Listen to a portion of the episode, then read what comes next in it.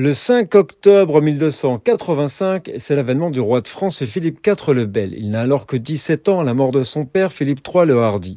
Le royaume de France est alors à l'apogée de sa puissance. Environ 20 millions de personnes y habitent. C'est l'état le plus peuplé de la chrétienté et est très prospère. Pourtant, le roi fit arrêter les Juifs, ordonnant qu'un inventaire de leurs biens fût dressé et qu'ils ne fussent libérés qu'avec un ordre spécial de sa part. Leur argent devait être remis à des receveurs et les objets de valeur qui leur avaient été laissés en gage pouvaient être rachetés par leurs propriétaires pendant un délai de huit jours, après quoi ils seraient vendus au profit du trésor. Lors de son règne, il condamnera les Juifs au bannissement et s'emparera de force de tous leurs biens. Les Juifs perdirent ainsi leurs maisons, leurs terres et leurs meubles qui étaient vendus aux enchères.